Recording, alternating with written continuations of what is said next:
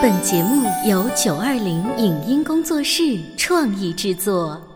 《潮爸辣妈》节目版权归合肥市广播电视台所有，任何未经允许的传播行为均属违规。欢迎与九二零影音工作室沟通合作事宜，电话零五五幺六三五零九三五六。走在大街上，我希望听见别人叫我小姐姐、小姐姐、小姐姐，而不是哦阿姨。但我最爱的称呼是妈妈。走在大街上，我希望听见别人叫我欧巴，而不是大叔、大叔。但我最喜欢的称呼是爸爸。我是辣妈，不是老干妈。我是潮爸，不是太阳能浴霸。八零后时尚育儿广播脱口秀，潮爸辣妈。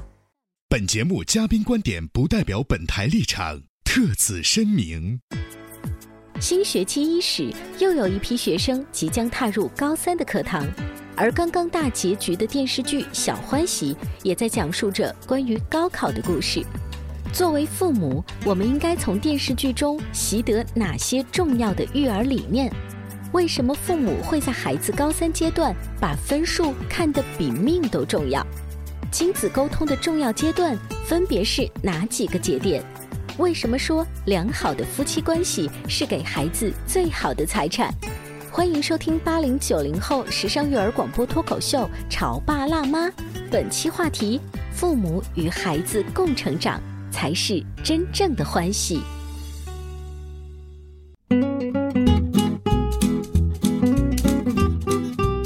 收听八零九零后时尚育儿广播脱口秀《潮爸辣妈》，各位好，我是灵儿。大家好，我是小欧。小欢喜呢，终于已经大结局了。对，如你所愿吗？是我又陷入到了另外一个剧荒的时代啊！因为对于我来讲啊，就是看国产片其实是很挑，嗯，因为我一定要看那种逻辑紧密的、台词很棒的，然后呢，服化道又很优秀的，所以小欢喜。从任何一个角度都符合我。嗯嗯，最主要的是几个主角的演技也非常的棒，小孩的演技也很好。对，小孩的演技演得非常好，甚至是超过了几年前相同年龄的有三四个小男孩的演技的水平。那这样，广播怕别人骂我。广播以及手机前的各位潮爸辣妈，你们最近有没有追完？然后在办公室的时候会不会对号入座式的聊天呢？嗯，今天直播间为大家请来了一位专家，他平时啊就是除了做很多个案咨询，做很多公开的讲座呢，他作为妈妈，她也会追剧。嗯，他追完剧之后，会不会跟我们一样有一些这种八卦的心态呢？让我们有请省家庭研究会的副会长王世明老师，欢迎您。听众朋友们，大家好，主持人好。王老师啊，这部《小欢喜》啊，应该是继《都挺好》之后。又是让我们全民引发热潮的一部国产剧，因为它是对家庭关系的折射，也是对于社会关系的一种折射和社会热点的一种讨论哈。嗯嗯，是的，这部剧呢，确实它从家庭关系、代际关系啊，以及我们在这个社会情境当中的每一个个体的不同的人生，都有着不同的折射。那王老师，我不知道在这部电视剧播放的这个时期，您和您的这个朋友圈的朋友们。是不是彼此都是用小欢喜的这个剧情啊，大家来聊天来来交流呢？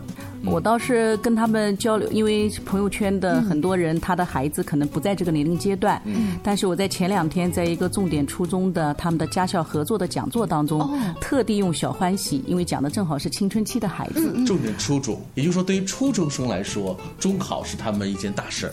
对，确实是，就在跟各位家长交代了，也在跟各位老师交代了，就在在家校合作当中啊，其实孩子呢，我们很多时候老师也好，包括我们很多的呃心理学的工作者也好，我们都在拼命的呃在找孩子的问题，家长也是在拼命的找孩子的问题。其实这当中，因为孩子我们说他是一个半熟期，嗯啊，他是心理的这个断乳期，在这个时期，他又想像大人，但是他又不是大人。人，所以这个时候他的状态特别的不舒服。嗯嗯，在这个状态当中，其实我们特别需要有这样的一些呃影视作品啊、社会传媒、大众的一些公众的一些责任啊，来推广推广什么呢？哎，比如说妈妈之间的一个平台交流，比如说啊像你们这样的一个电台节目的一种传播的 一种交流，还比如说我们的老师也要学会帮助家长和孩子之间起到一个特别好的沟通的作用。好，那所以今天呢，我们请了王老师来到我们直播间，就是来聊一聊《小欢喜》这部电视剧已经落下了帷幕。嗯，这部戏当中有特别特别多的一些桥段、镜头、台词，值得我们好好来咂摸咂摸。比如说，接下来呢，灵儿为大家节选了一段女主角和她的儿子方一凡吵架的片段。这个片段在网络上啊，被誉为最有技术含量的母子吵架。我们一起来听听吧。我就一个要求，就是你把这个成绩搞上去。现在高三了，你真的要把所有的心思放在上面。呀？啊，我是考了全班倒数第一，还是考了全年级倒数第一，还是全区倒数第一呀？啊，你饭都不让我吃一下，你把我拉过来，你什么意思呀？再说你平时老拿我跟别人比什么？这有什么可比性啊？可比性啊？这各个家庭状况不一样，是人家教育没准就比咱家强，所以这根本就没有可比性。我就是比成绩，我什么都不跟你比。妈，再说了，你哪只眼睛看着我没努力了啊？我怎么就没努力了？我智商已经到这了，我已经努力到极限，这分儿已经提不上去了，你知道吗？我可能智商就是没有英子、磊儿他们智商高，但我情商比他们高啊！啊，人都各有所长，各有所短。我学习不好，但我在别的方面就是比他们要强，你知道吗？听妈妈说，是别的方面这次大家的分都是学考都上来，妈，你永远都看不到我好。我怎么看不到你好？我这次就是从班里倒数第一到班级中游了。你看你这没有看见？你一直在强调我的不好，又不努力学，又跟别人比，这有用吗？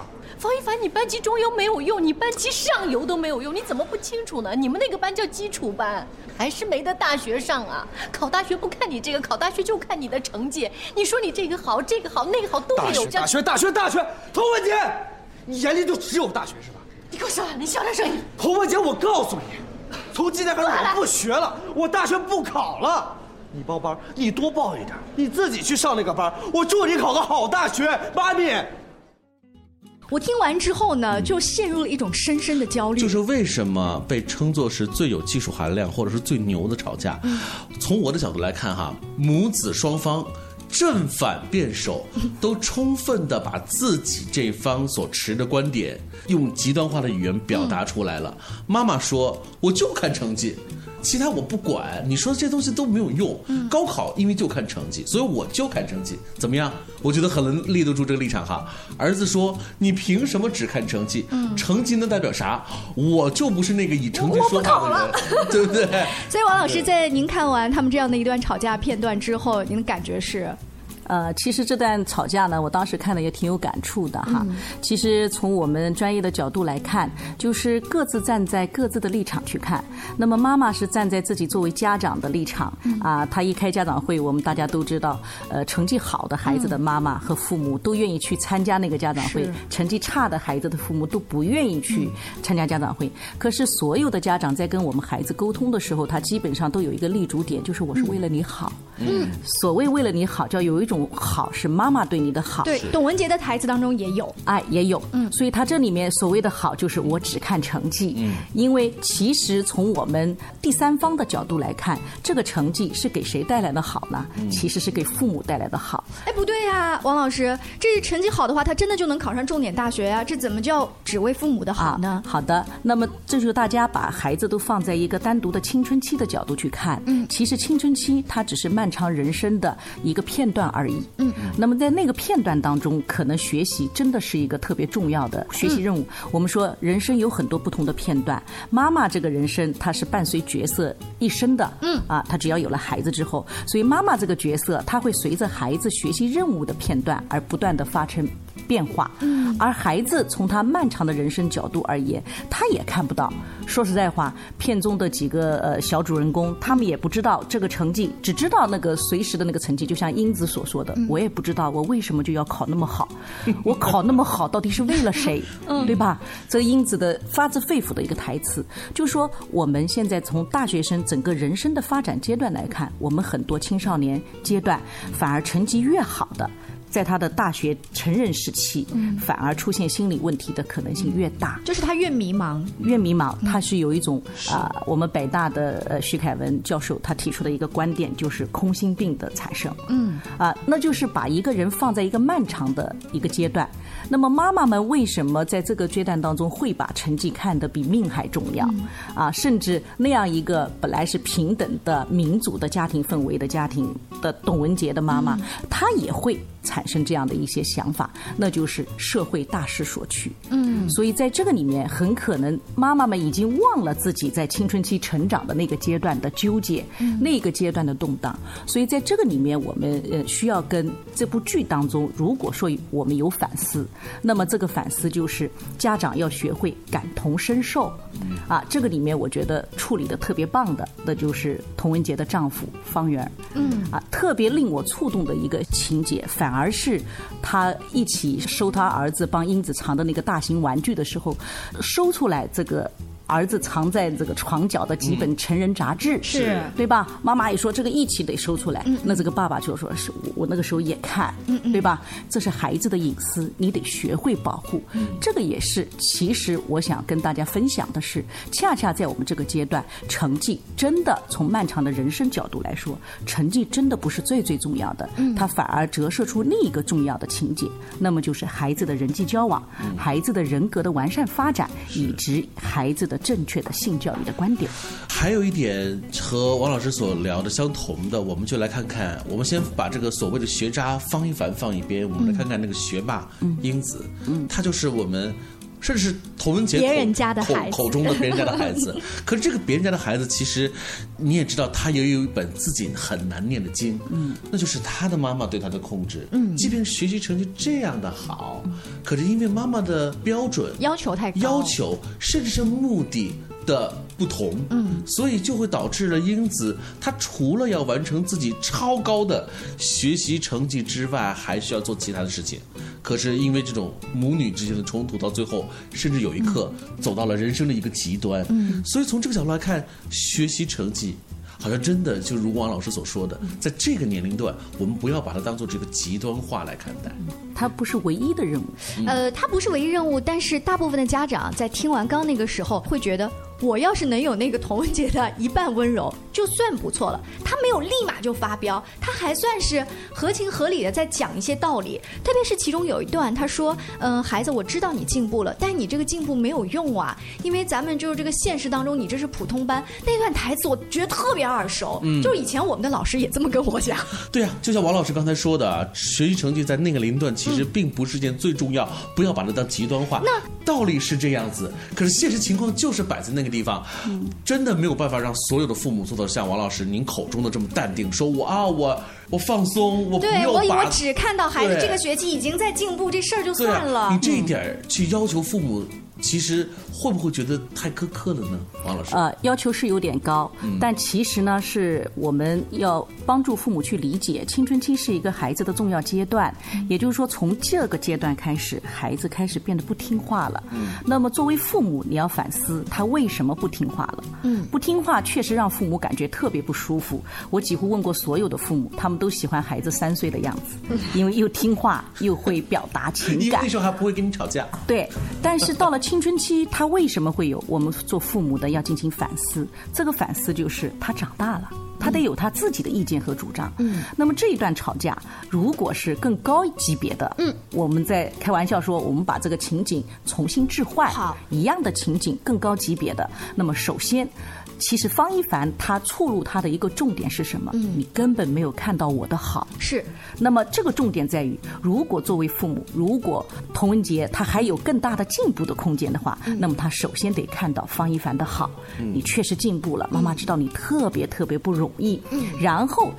在承认他的进步的基础上，承认他的好的基础上，再可能往上拔一截。哦，就是呃，按照王老师的意思呢，作为母亲，我还是希望他学习成绩能更上一层楼。但是你要有前面有个的套路，必须要深深的，而且是真心诚意的肯定这个儿子这段时间的进步。这个孩子是能捕捉到的哈。如果你玩假的话，孩子知道你在前面套路我。是啊，如何又要表明我们作为家长的态度，就是真的是为你好，学习成绩在这一刻的这种不是极端重要，但是是重要性，但同时还能够让孩子心悦诚服，这是个技术活。那我们稍微休息一下，广告之后呢，邀请王世明老师跟大家接着聊。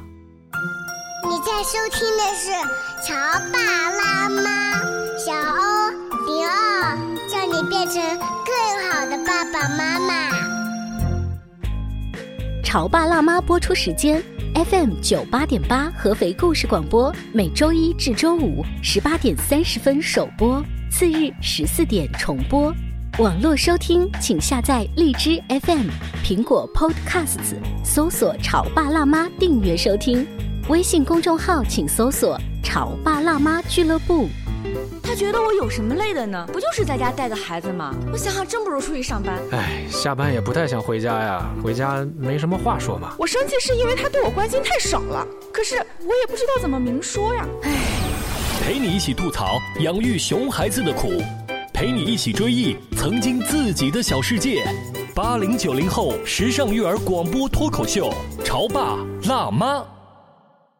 本节目嘉宾观点不代表本台立场，特此声明。新学期伊始，又有一批学生即将踏入高三的课堂，而刚刚大结局的电视剧《小欢喜》也在讲述着关于高考的故事。作为父母，我们应该从电视剧中习得哪些重要的育儿理念？为什么父母会在孩子高三阶段把分数看得比命都重要？亲子沟通的重要阶段分别是哪几个节点？为什么说良好的夫妻关系是给孩子最好的财产？欢迎收听八零九零后时尚育儿广播脱口秀《潮爸辣妈》，本期话题：父母与孩子共成长才是真正的欢喜。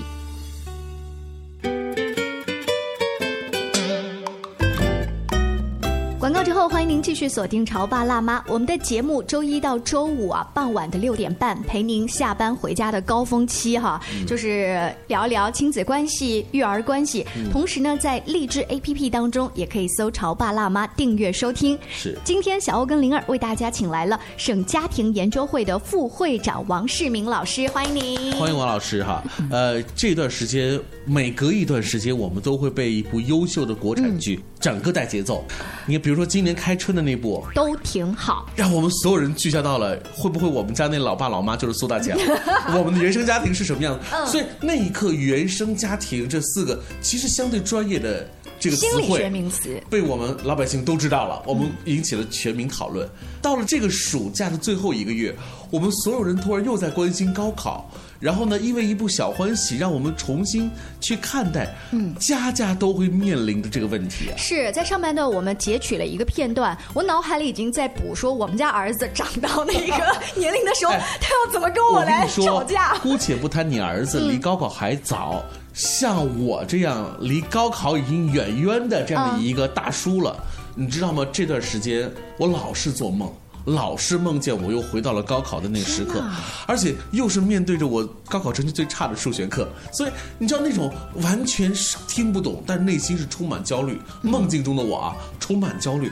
醒过之后，我在想，难道是真的是这部戏有这么大的魔力，让我重新回忆到过去吗？后来想思考一下，不是，因为根据心理学的这个解答，我又回到了那个让我有一些这个压抑、压力的那样的一个困境，真的是说明啊，那个点就那个时间点对我来说意义深刻。不可磨灭，对吧，王老师？确实是啊，感谢小欧的特别生动形象的一个描述。嗯，其实原生家庭也好，包括你重归到那个高考的那个梦境也好，仅仅说明相同的那个情境下的我们，对于我们每个个体，其实只要经历过的个体，都会对他有影响。是我们有的人会做考数学的梦，有的人会做考英语的梦，啊，甚至有的人会做物理的梦。那是什么呢？说明在同样的学习情境下，每个人的焦虑、紧张。担忧都是存在，嗯，对。那距离明年的高考咱还有一年的时间，大部分我们的听众他们的孩子还比较偏小，我不想他们的孩子长大之后最后有这样一段争吵。如王老师上半段说，我们要把技术含量、吵架的这个水平提高，从现在开始我们可以做一些什么样的训练？嗯，其实我们不是说技术含量，它确实是一个技术活，但是从基本点来说，是基于父母对孩子的真正的尊重和爱。嗯，我想我们每个家庭，不管生一个孩子也好，两个孩子也好，你的眼里要有孩子，嗯，不是你给他提供最好的房子，不是你给他提供非常好的交通工具，好吃的好喝的伺候着，就是对他好。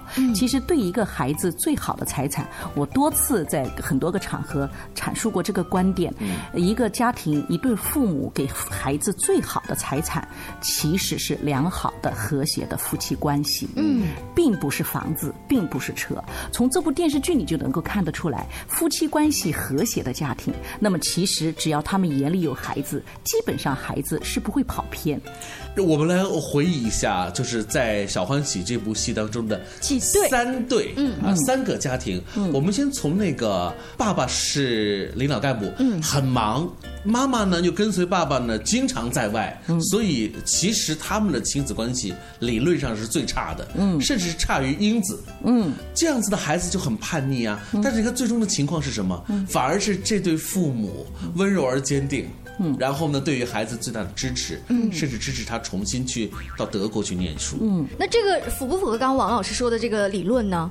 符合呀。嗯，因为这对父母其实是在这个季洋洋十二岁的时候，他们才跟他有一个长时期的分开。嗯，我们说孩子最早的跟父母的安全感的依恋是建立在三岁以前，然后六岁的时候他学会跟家人以外的人交往。嗯，也就是说他十二岁才离开他的孩子。那么这个季洋洋虽然有过那一段。被父母分离的最重要的六年，但是在这个过程当中，季洋洋已经被他的父母养成了较好的安全感，以及学会了对外人际交往的模式。也就是说，这个季洋洋虽然三岁之前不太记事儿，嗯，但是他其实被滋养的很好。嗯，但是现在我们的社会可能有的时候反过来是零到三岁丢给姥姥姥爷或者是老家，说大一点懂事儿了，我再把他接到城里来做现代化的教育，反而反了。好，哎，其实是反了。嗯，包括很多家长。都提问，那那我就不用听你说的呗，我这个已经过了这个时期了。其实我们要跟更多的家长和老师们要沟通这个观点：一个人他的成长是三岁看大，七岁看老。那么似乎错过了七岁，好像这个人就没有变化了。但其实他还有一个最重要的变化，就是青春期。如果我们很好的没有前面非常好的，假如说因为工作，因为种种的原因跟孩子有一段的分离，那么其实这个关于分离。早期的分离，包括寄养的经历对孩子心理产生的影响，这个已经有很多的学术报告证明了这个不好的地方。那么很多家长就说：“我怎么弥补啊？”就像季洋洋的父母，我离开了六年，我如何去弥补啊？那么这个时候，其实就是在于家长的良好的反思能力。嗯。那么这对父母，虽然他的父亲做领导干部做过了，工作很忙，但是一他有良好的夫妻关系的支持。嗯。他的妻子始终站在特别感。动的他妈妈啊，三个人一起放气球，爸爸仍然不给他放，考虑到自己的影响，那么妈妈就说我去拴，我去拴，然后悄悄的把他放了，最后给儿子放一个鬼脸，啊，那个音乐一起来，那就是。爱的情感的流动，没错。其实青春期的时候，如何支持孩子成为一个成年人，为他成为一个成年人做准备，也就是我们说的特别重要的一个成人成长过程当中，不是他的年龄的增加，而是他的分离个体化的实现。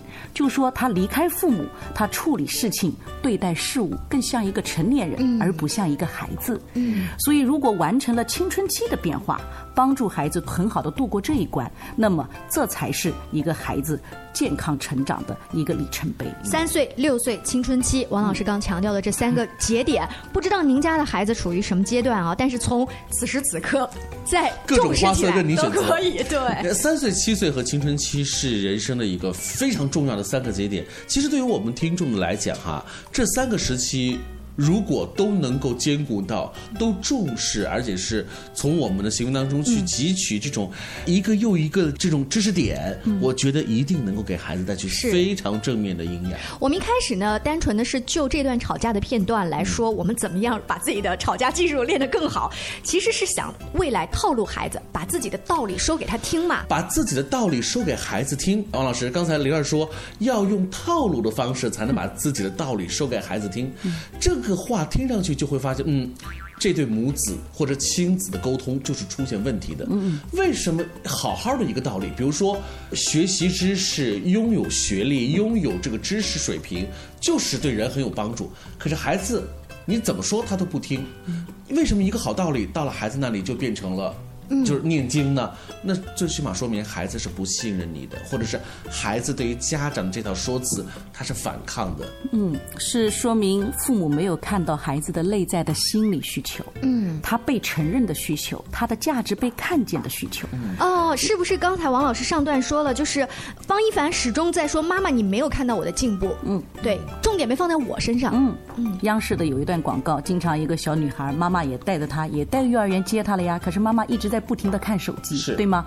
然后那个孩子说：“妈妈，你要看看我呀。”那个潜台词，那其实就是我们在现实社会当中。这不叫陪伴，真正的陪伴是跟孩子在一起做跟孩子一样相同的工作。嗯，这个就是说满足孩子内在的心理需求。方一凡好不容易提高了五十七分，他多希望他的妈妈看到他的努力和他的价值，对吧？看到他的价值之后，我们再看到这个价值之后的不足和可以有待提升的空间，那么他就愿意听进你的意见了呀。可是你压根就没有看到，忽视他的价值，没有看到他的进步，所以方一凡会暴露啊。也就是说，你只会用你的方式来爱我。嗯，其实我们有一个特别重要的一个点，就是我们爱一个人用什么样的方式呢？嗯，用对方喜欢的方式。有一句话说：“爱之深，责之切。”就我对一个人爱到不能再爱的时候，我其实是用一种责任担当的标准。我去影响他，我去要求他，以此来体现出你看我是对你多么的爱。嗯，可能对于孩子来说，我需要的爱就是你要体现在你的行为上，嗯，体现在你的眼神里，体现在的话语里。对于孩子来说，这点才是最重要的。嗯，所以呃，王老师强调的这一种陪伴，不是人在那儿就行的。这个陪伴，你有没有发现夫妻关系也是的？我在家陪你啊，然后但是其实心不在，然后老婆就会跟老公吵架。那今天整个这一期有小。欢喜电视剧当中的吵架的片段，不知道给大家的触动有哪一些啊？我们今天跟王老师聊，我自己的感觉是一良好的夫妻关系其实才是一个家庭最核心的，这是小欧跟灵儿在节目当中始终强调的。我们仍然要把我们的这个节目的这个创办的这个思路来说一遍，就是我们一直认为，坚定的认为，两性关系是大于亲子关系的，只有处理好和谐的两性关系，亲子关系才不会差。嗯，特别棒的一个建议。是，然后第二点呢，就是咱们落到。到这个实处，当你跟孩子真正来沟通的时候，你所有的关注点都是你以为你没有看到孩子他内心的需求的时候，所有的道理白搭，最后亲子关系还变得更坏。对，嗯，但是在这个里面呢，就是童文杰他也跟那个宋茜老师也在沟通当中，我们也是第一次做妈妈，嗯，所以这就是小欧刚刚提到的那个原生家庭，第一次做妈妈，每个人都没有做妈妈的成功的经验，我们也不知道对不同的孩子什么样的妈妈才是最棒的、合适的，是，所以每个人都要从他的原生家庭习得的那种行为对待的方式来对待他的孩子。嗯，童文杰很有意思，他就说，你看。我是曾经是个学霸，而你就他对他方圆说，你成绩也不差，为什么我们的孩子就不好？所以他当时的思路就是。